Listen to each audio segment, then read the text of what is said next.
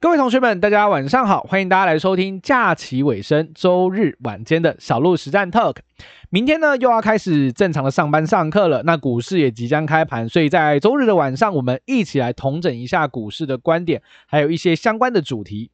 那我今天想要特别跟大家分享的一个主题呢，叫做五个理由，我选择零零八七八更优于零零五六。那我相信大部分同学都知道，今年以来其实股市可以说是喋喋不休。从我们的一月二号，我们的开开盘之后就一路的往下跌啊，当然不是只有台湾啦，全球都一起的往下跌。那在台股。一月份至今跌了三千零三点之后，出现了一波小反弹，目前正在震荡筑底的一个阶段。但是礼拜五的美股又受到消费者物价指数持续的升温，也就是通膨很严重啊，我通膨还是没有任何的一个降温的状况，而导致美股四大指数全线的重挫下杀。那个跌的那个黑 K 棒，大家看到应该都会吓到，应该就会觉得哇，完了，又要去测前低了，会不会有破底的危机呢？在这种情形之下，说真的，市场除了信心持续性的丧失以外，这些事情也都反映在近期量缩的行情当中。很多人会对量缩这件事情产生了蛮大的一个疑问。像我们都知道，有买有卖才会有成交量出现，对不对？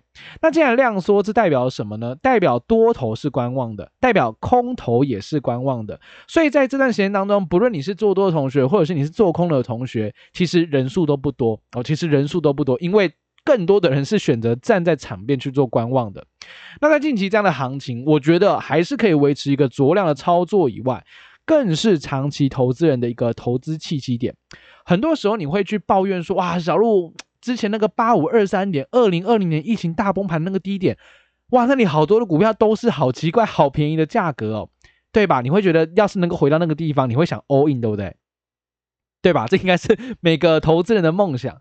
但实际上，你要去思考另外一个问题是：如果股市再度跌到像八五二三那样的相对位阶，你敢买股票吗？那如果你是敢的，那代表说你对于股票投资你是有一个见解的。那如果你还是不敢的，那代表什么？代表有些时候机会来临了。我们还是没有办法正确的辨识它，那其实就会错过一个财富重分配的机会。所以要怎么去正确的认识下跌，或者是去理解下跌，以及我怎么去看待，这就是我今天会特别想跟大家来去分享的一个主题内容。那今天的内容呢，我会分成三个 part 来跟大家聊聊哦。第一件事情，我们还是得回顾一下礼拜五的一个大盘。礼拜五大盘到底发生了什么事情？大家可能已经有一点忘记了，我可能没有这么的有印象。哦，毕竟六日两天经过这个欢乐了的下棋之后，大家应该就有一点点的记忆衰退。哦，没关系，我来帮大家回顾周五股市的回顾跟美股的一个探勘，这是我们第一件要跟大家聊的事情。那第二个呢，则是。面对下跌，小鹿是这么看的。我会跟你分享，在面对下跌的时候，我自己会用什么样的方式去应对，我会用什么样的心法来告诉自己去度过这一波比较黑暗的时期。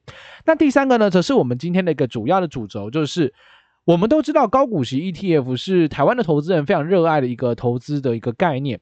那目前的高股息的 ETF 包含了像零零八七八。还有像零零五六这两只比较著名的高股息 ETF，对我来说，我会优先选择零零八七八。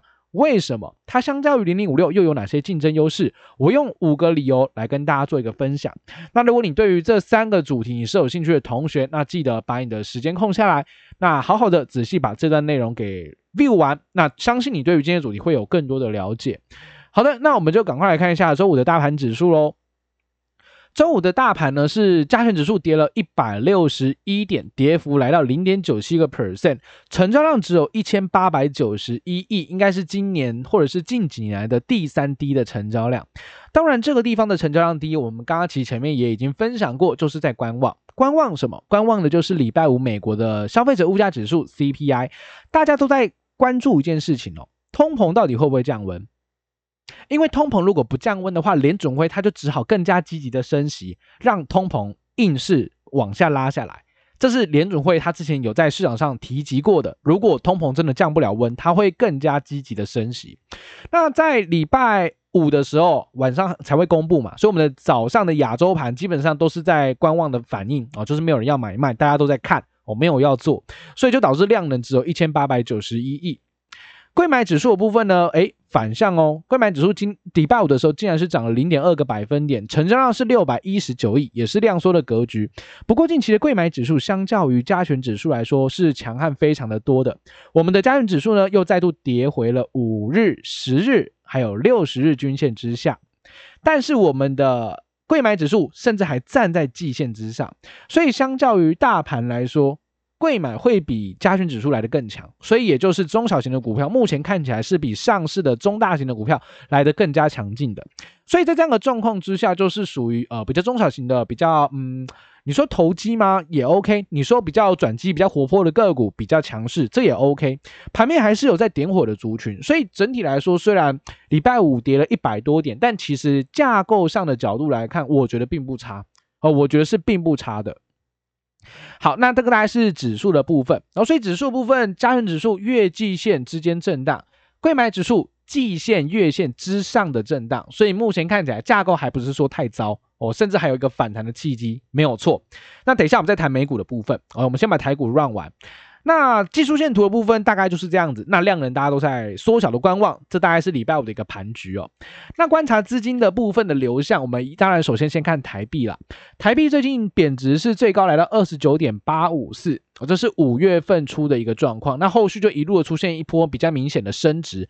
那这一波升值的来源是来自于美元的弱势，美元的回档。哦，毕竟美元涨太多了，所以它在五月中、五月后有进行一波回档，所以台股也在那个地方开始出现一波止稳的反弹。不过最近呢，美元指数再度的往上弹升哦，因为这个通膨很严重，相信联总会会更加积极的采取升息的态势，所以呢，我们的台币又继续贬回去了。哦，现在是二十九点五八四。台币的贬值基本上就代表资金可能有一些汇出的状况，台股就会缺乏资金的动能，所以汇率的观察还是非常的重要的。在礼拜五的时候呢，外资是卖超了一百八十六亿的现货，投信是卖超了九点九六亿，那我们的官股券商的部分是买超了四点零七亿。那整体来说呢，嗯，外资前几前几个交易日，五月份的时候，五月二七。三十三一连续三天都大买个一两百亿，但是最近全部都倒出来了哦，所以显然外资在小幅度拉抬几天之后呢，它在现货部分又开始回归比较保守的一个态度。那投信的部分也是最近都是有买有卖了，那毕竟它前面实在买太多了哦，它。这一波从一月份至今买了大概一千五百亿左右哦，它几乎是满手的多单，我、哦、满手的多单，所以逢高或者是相对压力位置，它做一点调整，做一点调节也是合情合理。那它目前整体的总部位还是维持在高档的。官股券商买了四点零七亿，做一些小幅度护盘的动作。那它也是从一月份以来一路的买超，也是满手的一个套牢多单哦。所以目前基本上就是一个外资 verse 内资的一个呃法人大战。那你说散户有多少成交量比重在里面？其实不高啦。哦，其实不高。你把外资的买卖超、投信的买卖超、主呃主力券商或者是官股券商的买卖超，你稍微计算一下，你会发现啊，真的没什么散户。哦，这个法人成交比重非常非常的高，哦，真的是非常的高。好，这所以我们从现货的角度至少可以看得出来，内资跟呃我们的外资他们还是在一个打架的一个格局啊，整体的流畅量是一个打架的格局。那外资最近的卖超力道又开始做一个加大，哦，这大概是盘局礼拜五的时候比较弱势的一个主因。那我们当然不能只看现货了嘛，还得看期货的部分。在外资的期货的多单哦，外资期货净多单，我们在之前已经有提醒过大家，它翻为净多单了，也就是它在期货市场上面其实并没有这么的看空。你要去思考的一个很简单的问题是：如果我要让这个盘崩掉，我真的要留多单还是要留空单？假设我有办法去改变价格哦，那我是不是应该会留空单？如果我真的要让盘崩盘，不是吗？结果嘞，他在礼拜五的时候虽然有做一下多单的减码，大概减了一千口，不过还是维持在六千九百一十口的期货多单当中。显然他还没有这么积极的看空或这么积极的悲观去做一个操作，所以在期货市场的部分跟他的现货目前还是比较不同调的哦。所以显然在外资的世界里面，他们也是多空论战比较激烈。Poker ratio 呢是来到零点九九，所以选择权的部分也是比较偏中性，没有方向性的。那也跟现期现货的角度差不多，因为期现货的方向也不太一样，所以就有一点大家都在观望，然后没有把握这样子的一个感觉出来哦。这大概是筹码的部分最近的法人的一个呃操作，我推敲出来的背后的逻辑。OK，好，所以在技术线图看完了，我、哦、大概就在月线震荡，然后筹码部分也是比较震荡的架构，它并没有说哦，最近法人很积极在加仓或减仓，哦都没有，都是比较观望的一个态度，所以盘势也会比较趋于震荡整理的一个格局啦，哦大概是这样子。那本周比较强的产业是哪一些呢？本周比较强的产业大概就这几个类别哦，像是在商业自动化的部分，哦当然商业自动化大家可能不是很理解啦，像是。呃，POS 机的哦，这个红宝哦，五二五八的红宝，这两个股是我们的 App 选出来的 SOP 标准化作业流程的股票，这个礼拜可以说是非常非常的强悍呐哦，礼拜五又收在涨停板哦，非常非常强的个股的一档表现哦，那这也就带动了整个商业自动化这个想象空间的题材，就一起的往上做一个拉抬。那还有像光学镜片的部分哦，像大立光哦，本周也表现得蛮亮眼的哦，因为它零售慢慢有出现一些回温了，导致市场有一些对它有一种利空钝化，甚至是利空不跌的一个讯号出来。再包含像生技哦，或者是扫描器、电源供应器等等，都算是本周比较强势的产业。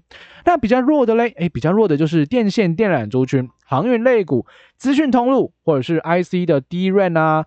还有像呃低润销售等等，都是本周比较弱势的股票啊。我、看起来就是短线有涨的，或者短线呃相对来说有一定的抗跌力道的，都有一些补跌的状况出现哦。这大概是本周比较明显的产业的一个波动啊，比较明显的产业波动，大致上是如此。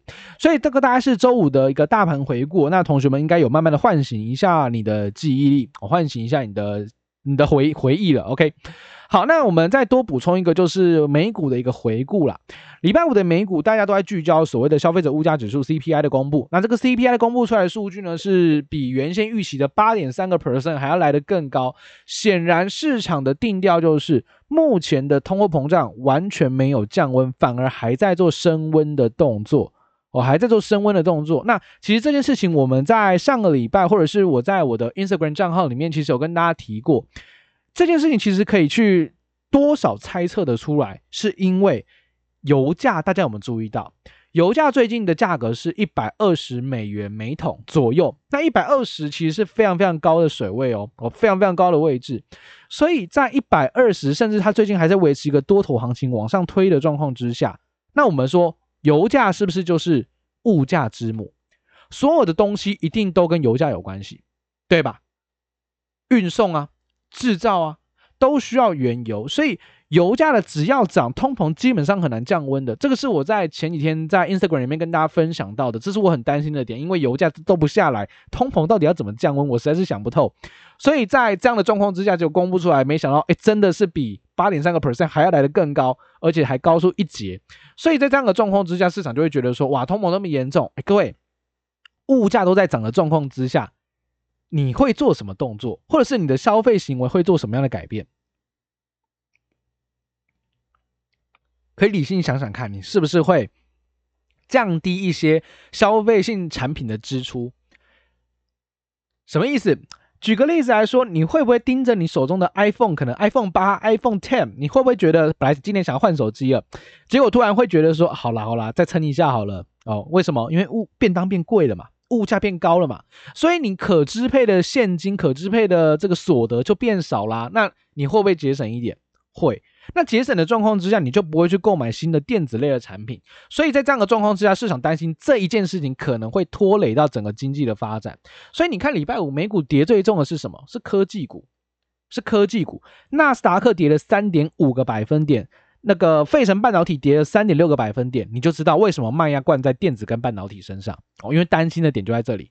哦，虽然道琼跟 S 那个呃 S&P 五百都有跌啦，只是跌幅都没有纳指跟费半这么的深，所以显然市场还是对于这个通货膨胀非常严峻是担心跟恐慌的。那跌了两三个百分点下来，你去看线图，你就会发现哇，好可怕，又要测前低。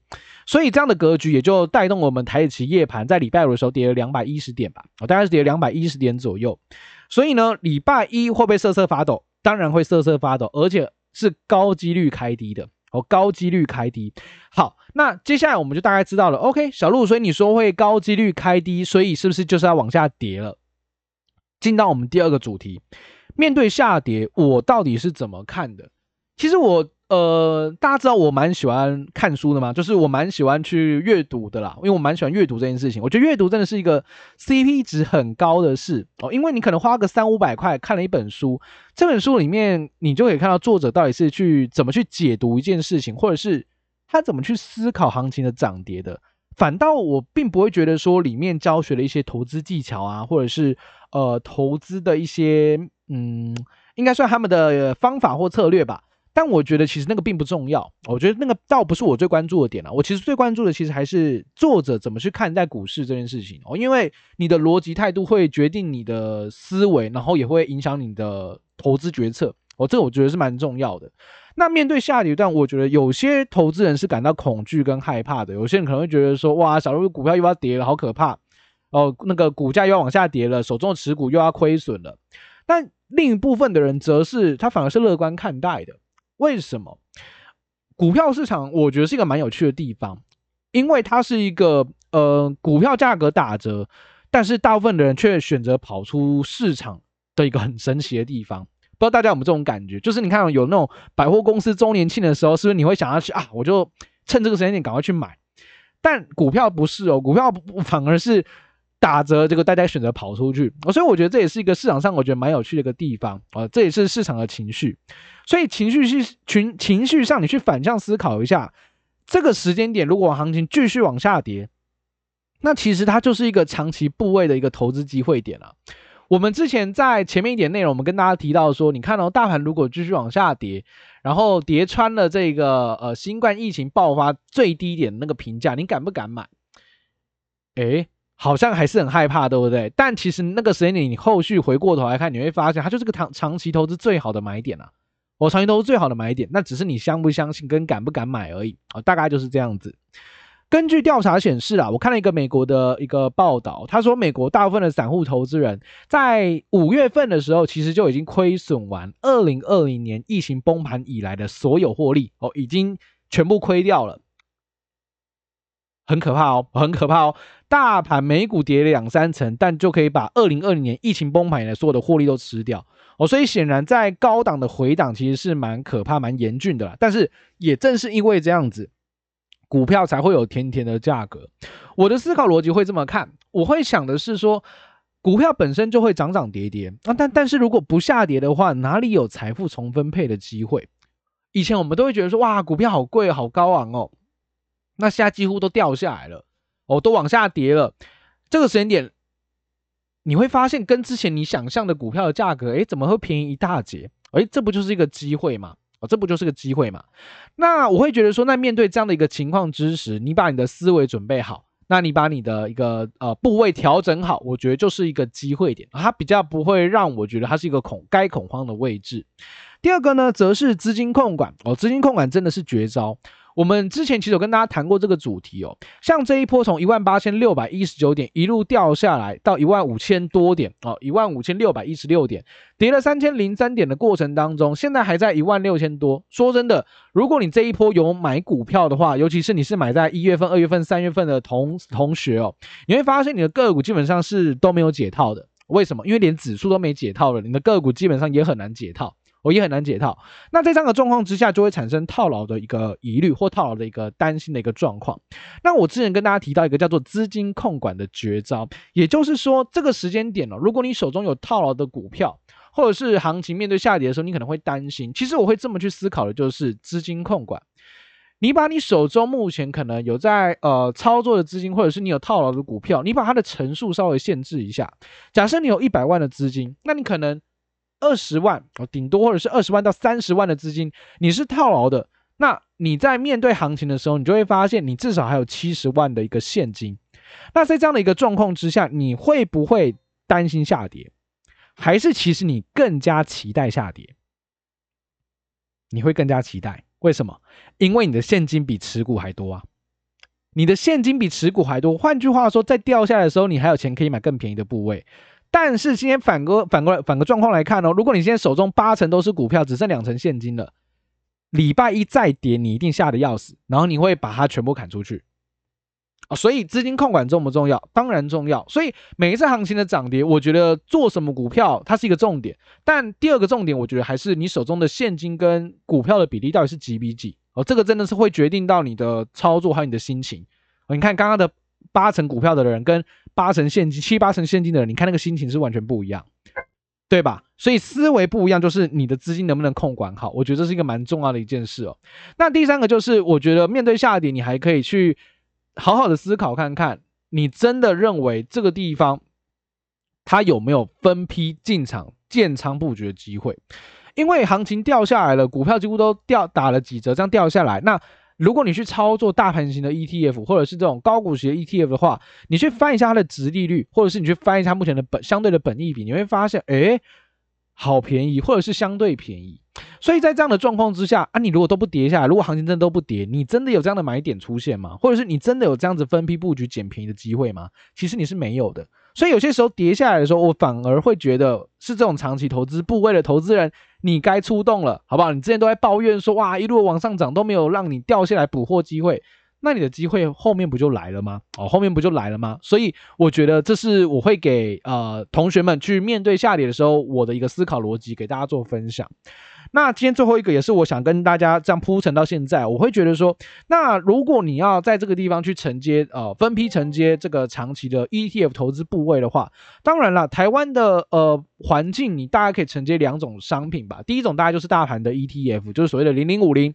哦，或者是我记得有一档也是很有很很蛮多人在做的啦，但只是没有零零五零这么夯哦，叫零零六二零八，这是富邦的台湾五十哦，这档个股也是跟零零五零是差不多的商品哦，大部分同学会选择做这两个。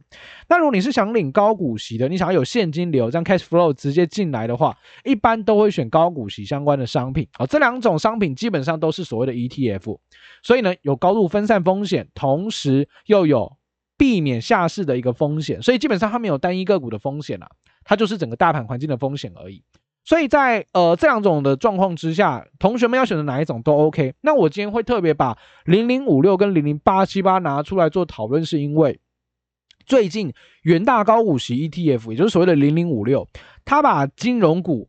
它的那个富呃那个兆丰金哦抽离它的成分股了哦抽离它成分股了，这也就导致说这个元大高股息里面呢，它的一个产业的布局，在特定的产业又更加的重，在特定的产业又分又又有点萎缩了，所以它的布局的一个状况，可能是很多同学也比较关心的。那其实这两个 ETF 对我来说啦哦，因为出了零零八七八之后，我自己会更加 prefer 零零八七八而不是零零五六，为什么呢？小路以下将举五个例子来跟你分享哦，所以我自己是存零零八七八，大家应该听得出来了，我我是存零零八七八啦。好，我呢，我跟大家讲五个，我觉得它的竞争优势。好，那我们就一起看下去喽。首先第一个，零零八七八的全名叫什么？国泰永续高股息 ETF。国泰永续高股息，你有没有发现两个特别的字？永续，永续，原因一。永续这个 ESG 的概念呢、啊，它具备有绝佳的投资优势。很多人会说，啊，小路这个对环境有帮助的，或者是对社会有帮助的，或者是有非常好的公司治理的公司，ESG 嘛，环境、社会跟公司治理，有这样条件的公司，它真的有比较好的投资报酬率吗？其实永续概念的公司啊，它不只是。能够提供给投资人更好的投资报酬率，更重要的是公司在稳健度上面表现的会比一般公司更好，所以像这样的公司通常会比一般其他的股票还要来得更加抗跌。这件事情呢，不是只有台湾的股票市场的实证有这样的状况，因为这是国际的 paper 它所研究出来的一个结果，也就是 ESG。注重 ESG 或者是 ESG 分数高的公司，它确实能够有效的提高投资人的长期投资报酬率。这件事情没有讨论空间哦，因为它就是个结果。所以在这样的状况之下，我们对比一下元大高股息零零五六，它并没有 ESG 的概念啊。它并没有永续的概念，所以在这样的状况之下，两者一比，很明显的，很明显的，八七八就是在这一关获得了胜利，而它会有比较好的公司治理，它会有比较好的长期投资报酬率的一个筛选的流程，所以在基于这个理由，我觉得同学们可以去留意零零八七八，啊，这是我要提的第一个要点哦。那第二个则是在呃个股或者你说产业上面的布局，我觉得。分散风险的能力其实有一定的差异哦。像大家可以发现，哎，你把零零五六的线图打出来，然后你再把零零八七八的线图打出来，你会发现，啊，奇怪，都是跌啦，当然都是跌，但是跌幅有蛮明显的差距。为什么？为什么跌的幅度有很明显的差距？来，我们来看一下他们的布局性，就知道元大高股息的部分，它的产业分散大概就在六个产业。呃，比较明确一点，五个产业啦，因为它有留部分的现金。五个产业分别是像资讯技术、原物料、工业、房地产跟金融，就这五个。那它的比例也很差，差异很悬殊哦。资讯技术的部分，它的占比就高达六十四趴。哎，同学听得出这个有什么问题吗？这个 ETF 它把它的持股是重压在资讯技术这一块，也就是科技的部分。也就是科技的部分，所以一旦科技股出现比较大幅度的回档，零零五六的回档幅度一定会高过于其他的 ETF 哦，因为它是重压这个产业的，对吧？可是你看哦，我们要做高股息的投资，我们要做长期的投资，我们一定希望波动度越小越好，对不对？总不能说我做长期投资，结果我的持股要么每天涨停板或跌停板，那那当然不太不太行嘛。所以在这样的状况之下，我们可以发现它重压这个产业的。一个前提会让整体的一个波动度、股价波动度变得非常的高。反过头来，你去看那个零零八七八，零零八七八最大的持股呢是金融保险类股，只有二十七个百分点。听出差异了吗？零零五六最大的是资讯技术，六十四趴；零零八七八最多的是金融保险，只有二十七趴。在单一产业的一个分散风险的程度来讲的话，零零八七八是单一产业持股比例比较低，应该说低非常的多的，而且零零八七八持有的产业数量非常的多，大概有十三个类股左右哦，十三个类股。那相较于刚刚的零零五六只有五个类股，很明显的分散风险的能力的部分，零零八七八是远远优过于零零五六的。这也是我第二个，尤其是这应该算是我一个蛮主要的啦，我蛮主要选择。零零八七八，而不是零零五六的主要原因哦，这第二个原因。好，那第三个选股的方式，我觉得零零八七八比零零五六更加的科学。怎么选股的？零零五六他们是从台湾五十还有中型一百指数，总共一百五十档哦，台湾市值排名前一百五十名的这些股票当中，去针对未来一年的预测现金殖利率前三十名作为成分股。预测预测的有没有？他们是用预测的方式去筛选。好，那第二个呢？八七八呢？八七八则是利用过去三年的平均年化值利率前三十档作为成分股。一个用的是分析师的预测，一个用的是历史的资料，哪一个会比较科学一点？我觉得，我自己觉得用历史数据来看会相对来说比较科学一些。所以在这样的状况之下，我也是比较 prefer 零零八七八的哦，至少不要去用预测的方式啦。我比较不喜欢预测，我觉得预测。或许有很多的模型吧，但是实际上预测跟实际上落差，我觉得会蛮大的啦。我我自己会这样子觉得。OK，这是我挑选八七八的原因三。那原因四的部分则是我觉得它的单位价格比较低啊，我可以灵活的调整。我有一些同学，我有一些同学，他们可能一个月能够存下来的资金，大概就是一张零零八七八的一个呃水准，大概一万七千块吧，一万七千块。可是你看到，如果你买零零五六的话，一张就要三万一、三万二。那如果你不想买卖零股的状况之下，你不想要凑机零股哦，还不到一张的很难买卖，三分钟搓一次好麻烦。那零零八七八价格比较低，其实也是让你能够比较灵活的去调整你的部位的一个呃，我觉得是一个竞争优势啦。